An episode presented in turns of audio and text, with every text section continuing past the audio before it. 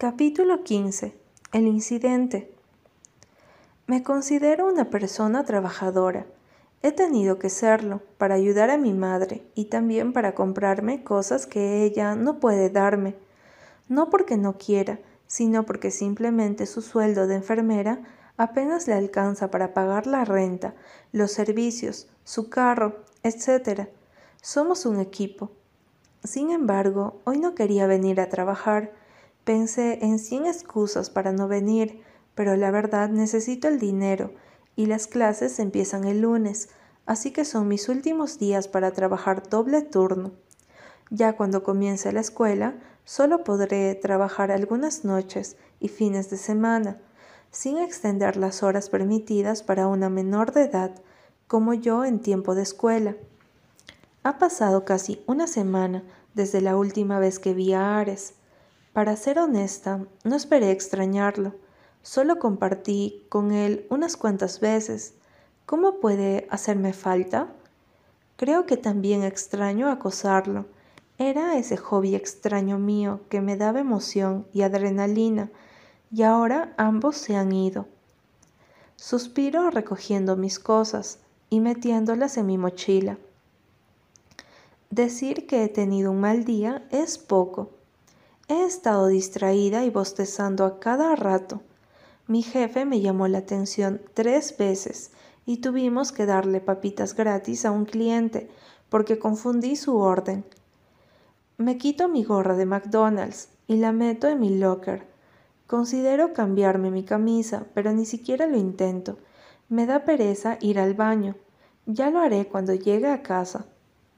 Mal día, la voz de Gabriel me hace brincar y me pego en el hombro con la puerta de mi locker. Jesús, me asustaste. Gabriel sonríe apenado. Lo siento. Le devuelvo la sonrisa.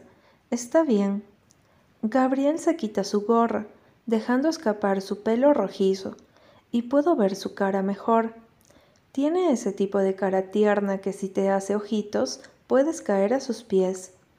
Entonces tengo curiosidad. ¿Alguna razón para darle nuggets a alguien que ordenó un McFlurry? Oh, ¿viste eso? Todo el mundo lo vio. Estabas como en otro planeta. Él abre su locker y saca sus cosas. ¡Qué pena! Tranquila, también me ha pasado. Lo miro con tristeza. ¿Dani? Él suspira. Sí. Se queda mirando dentro de su locker profundo en sus pensamientos. Ella y yo somos de mundos diferentes. Solo soy el chico lindo que trabaja en McDonald's para ella, nada más. Lo siento. Tranquila, yo sabía que no funcionaría, pero no esperé a que ella llegara a importarme tanto y tan rápido. Oh, créeme, sé de eso. No sé qué decirte, Gabo. Dime tu historia. ¿Mi historia? ¿Por qué tan distraída hoy? Cierro mi locker y me pongo mi mochila. Yo saqué una persona de mi vida hace poco. Él... Recuerdo las palabras frías de Ares. Él no era lo que yo esperaba. Decepción, eso duele. Y mucho. Camino hacia él. Debo irme. Paso a su lado para seguir a la puerta. Buenas noches, Gabo. Buenas noches, Raquel. McNuggets. ¿En serio? Pasarán días antes de que lo deje ir. Le saco el dedo y él actúa sorprendido. Chao, pescado. Caminar a casa nunca ha sido tan deprimente como hoy. El sonido de los carros pasando en la avenida, las luces anaranjadas de las postas iluminan las calles precariamente. Parece como si mis alrededores se hubieran amoblado a mi humor. Ya casi da la medianoche, pero no me preocupa. El nivel de crimen es bajo en esta zona y mi casa no está tan lejos.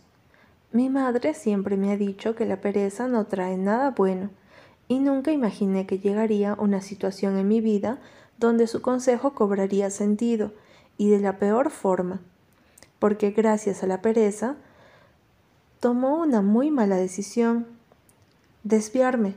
Para llegar más rápido a mi vecindario, decido cruzar por debajo de un puente, para ahorrarme camino. Debajo del puente está oscuro y solo. Pero mi conocimiento sobre el crimen en esta zona no contó con aquellos tipos de que recurren a ese área oscura para drogarse o vender drogas. Mis pies se congelan cuando veo a tres hombres altos debajo del puente. La distancia entre nosotros es muy poca. La oscuridad les sirvió de camuflaje. No los vi hasta estar casi frente a ellos. ¿Quieres algo, niña bonita? Uno de ellos habla. Su voz es gruesa y tose un poco. Mi corazón late desesperado en mi pecho. Mis manos sudan. No, yo no, no. ¿Te perdiste? Me equivoqué de camino, tartamudeo, y uno de ellos se ríe.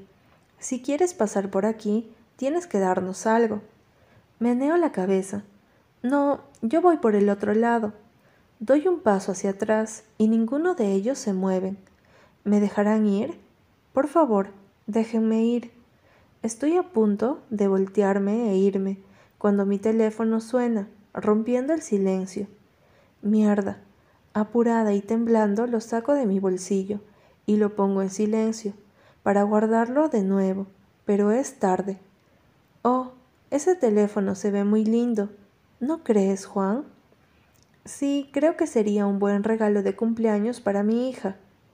Intento correr, pero uno de ellos me toma del brazo jalándome a la oscuridad debajo del puente.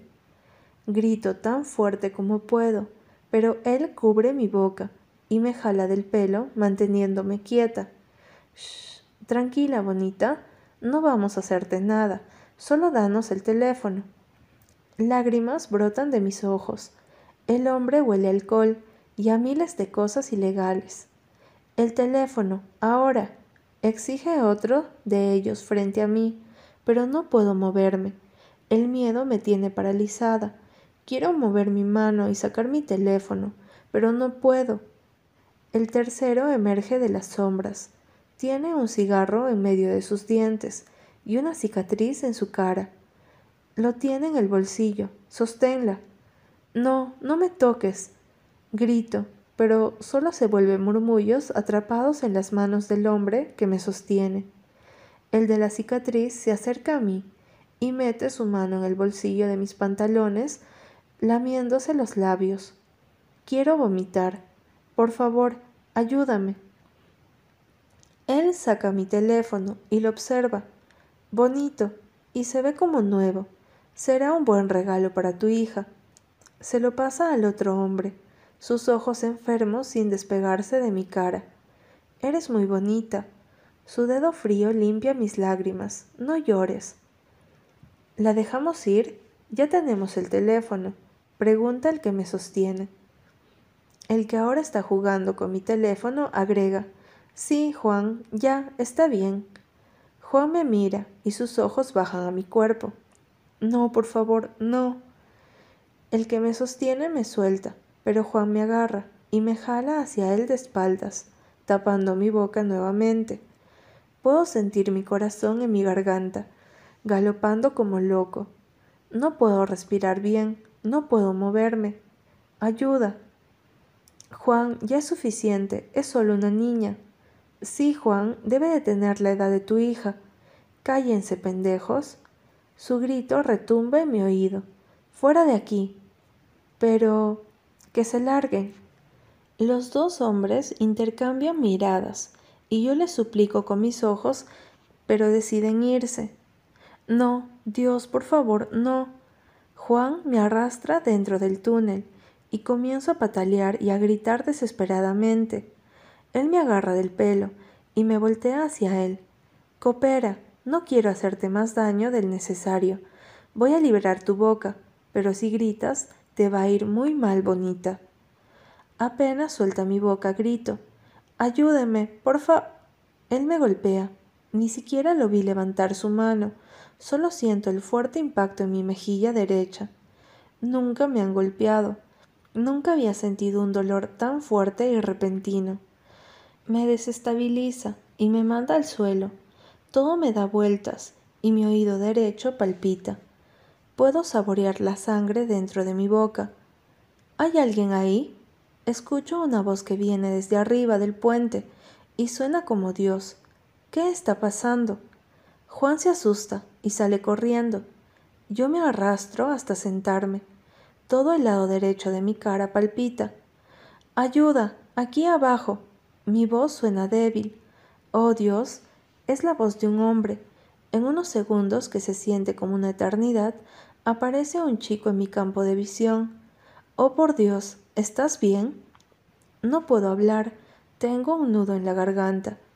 Solo quiero ir a casa, solo quiero estar a salvo. Él se arrodilla frente a mí. Dios, ¿estás bien? Solo me las ingenio para asentir con la cabeza. ¿Debería llamar a la policía? ¿Puedes caminar? Con su ayuda me levanto y salimos de esa oscuridad infernal. Mamá, casa, a salvo. Eso es todo lo que mi cerebro puede pensar. El chico me presta su teléfono y con dedos temblorosos marco el único número que me sé, el de mi madre. Pero ella no contesta y mi corazón se hunde en mi pecho. Las lágrimas nublan mi visión. ¿Quieres que llame a la policía? No, no quiero policías, no quiero preguntas, solo quiero ir a mi casa donde estoy a salvo, a donde nadie puede hacerme daño.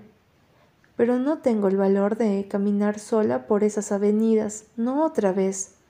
Y entonces recuerdo que el número del teléfono de mi madre era el único que me sabía hasta hace poco, hasta que Ares empezó a escribirme textos.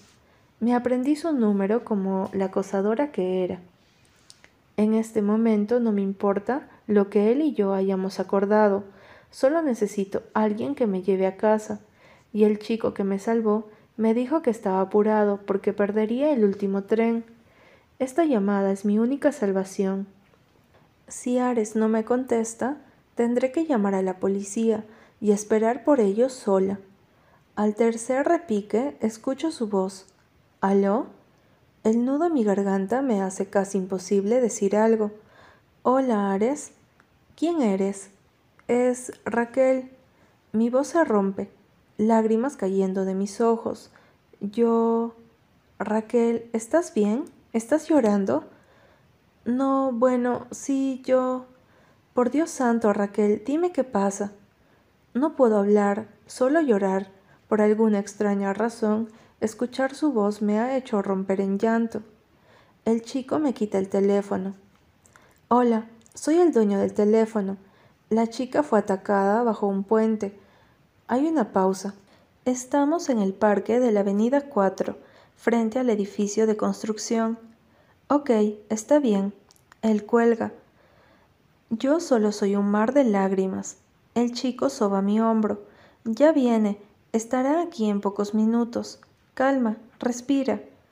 Los minutos pasan volando, y no me espero ver a Ares corriendo como loco hacia nosotros. Como dije, mi vecindario no está lejos, pero aún así debió correr bastante para llegar aquí tan rápido. Trae puestos sus pantalones grises de pijama y una franela del mismo color. Está descalzo y su cabello desordenado. Sus hermosos ojos encuentran los míos y la preocupación en su rostro me desarma. Me levanto para caminar hacia él. Ares ni siquiera dice nada y me abraza rápidamente. Huele a jabón y en este momento a seguridad. Huele a tranquilidad. Estoy a salvo. Él se separa y sostiene mi cara. ¿Estás bien? Asiento débilmente. Su dedo revisa mi labio roto. ¿Qué diablos pasó? No quiero hablar, solo quiero irme a casa. Ares no me presiona y mira al chico a un lado de nosotros. Yo me encargo, puedes irte. Muchas gracias. No hay de qué, cuídense. Nos quedamos solos, y Ares me suelta, se voltea y se inclina hacia adelante, ofreciéndome su espalda.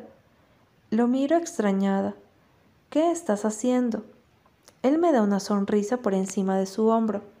Llevándote a casa. Con cuidado me subo en su espalda, y él me carga sin problema, como si yo no pesara nada. Descanso mi cabeza sobre uno de sus hombros. Mi cara aún palpita de dolor y lágrimas inundan mis ojos cuando pienso en lo que acaba de pasar, pero me siento a salvo. En los brazos del idiota que me rompió el corazón, me siento a salvo. El silencio entre nosotros no es incómodo, es solo silencio. El cielo está despejado, las calles aún transitadas con unos cuantos autos. Las luces anaranjadas de las calles siguen ahí, iluminando, como si nada hubiera pasado. Llegamos a mi casa y Ares me baja. Yo abro la puerta.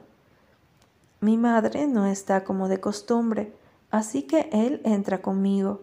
Subo a mi habitación mientras Ares busca hielo en la cocina. Rocky me recibe entusiasmado y solo alcanzo a sobarle la cabeza, un poco antes de mandarlo a sentarse quieto en la esquina de la habitación. Me quito mi mochila y me siento en mi cama. Ares aparece con una bolsa plástica llena de hielo y se sienta a mi lado. Esto ayudará. Presiona la bolsa contra mi cara y suelto un quejido de dolor. Lo siento. Ares frunce el ceño. ¿Por qué? Por llamarte. Sé que... No, me interrumpe. Ni siquiera lo pienses. Nunca dudes en llamarme si estás en problemas. Nunca, ¿de acuerdo? De acuerdo. Ahora acuéstate. Necesitas descansar. Mañana será otro día. Lo obedezco y me acuesto, sosteniendo la bolsa de hielo contra mi mejilla. Él me cubre con las sábanas y yo solo lo observo. He olvidado lo lindo que es. Te extrañé. Lo pienso, pero no lo digo. Ares parece prepararse para irse y el pánico de estar sola me invade. Me siento. Ares. Esos ojos azules me miran, esperando, y no sé cómo pedirle que se quede. ¿Cómo puedo pedirle que se quede cuando hace una semana le pedí que se fuera y no volviera? No quiero estar sola, no puedo estar sola esta noche. Él parece leer mi mente. ¿Quieres que me quede? Sí, no tienes que hacerlo si no quieres. Estaré bien, yo...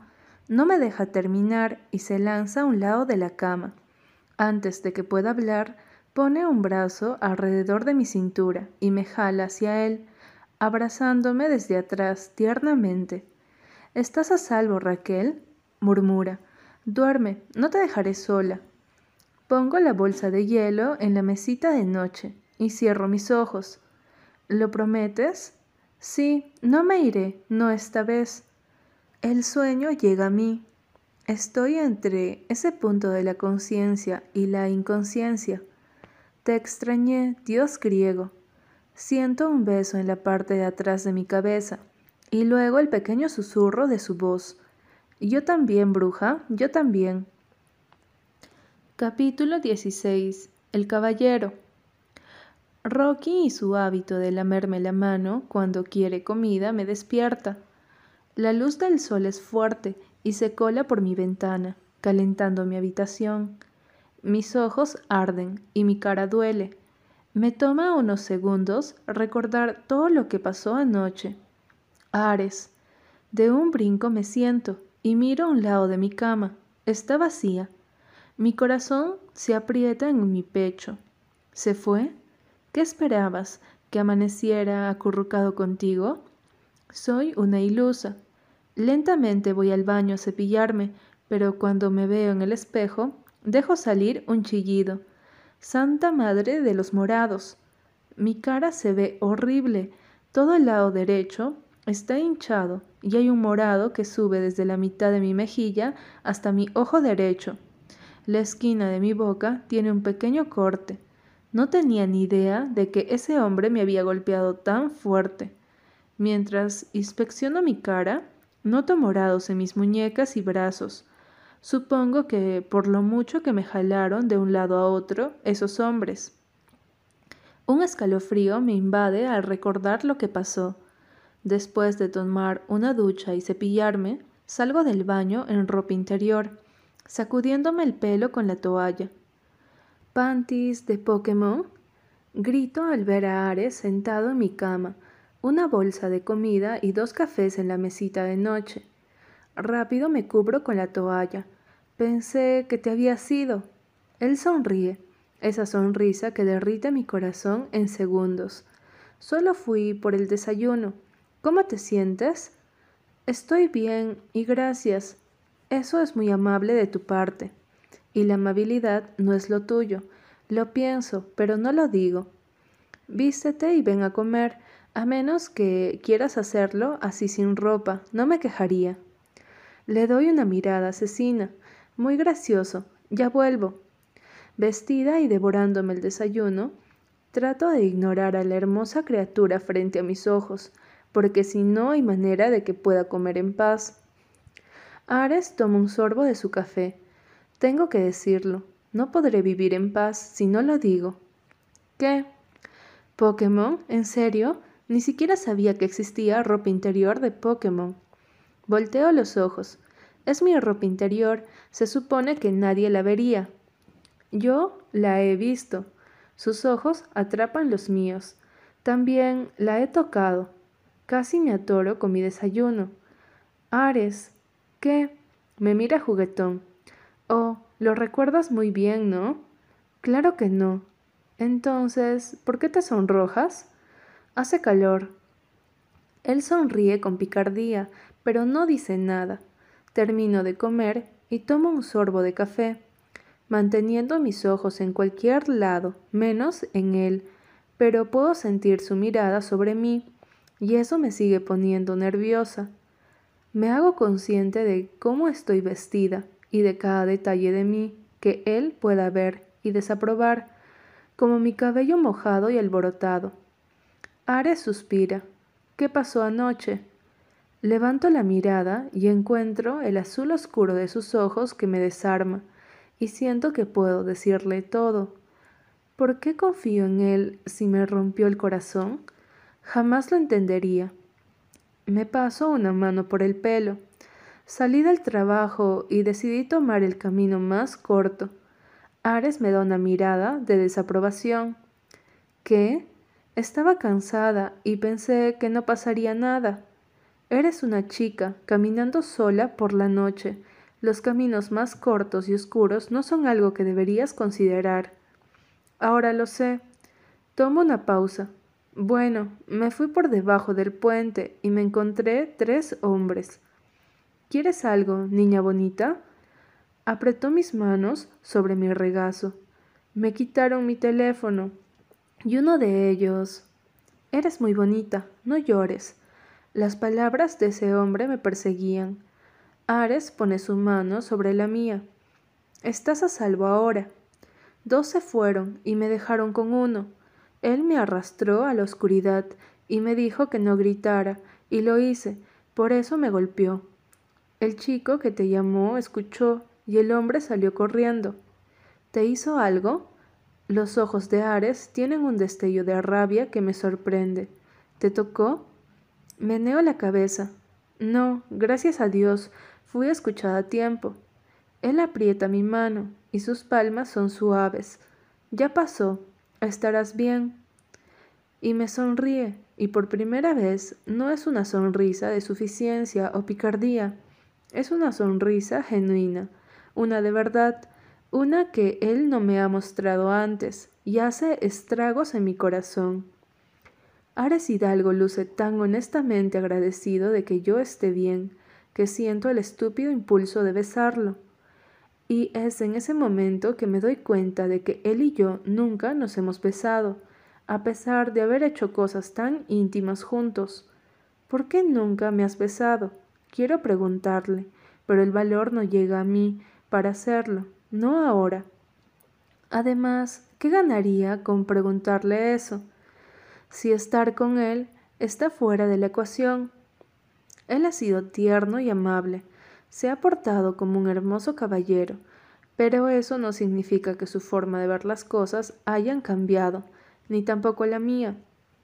Ares acaricia con su dedo gordo la parte posterior de mi mano, trazando círculos y siento la necesidad de agradecerle. Gracias, de verdad, no tenías que hacer todo esto. Muchas gracias, Ares. Estamos a la orden, siempre, bruja. Siempre. Eso hace que mi estómago revolotee y mi corazón palpite más rápido. Él se acerca y toma mi mentón. ¿Qué estás haciendo? Él evalúa el lado golpeado de mi cara. No creo que necesites tomar nada, pero si te duele mucho podrías tomar un analgésico para el dolor. Estarás bien. ¿Ahora eres médico? Ares se ríe un poco. Aún no. Lo miro extrañada. ¿Aún no? Quiero estudiar medicina cuando termine la preparatoria.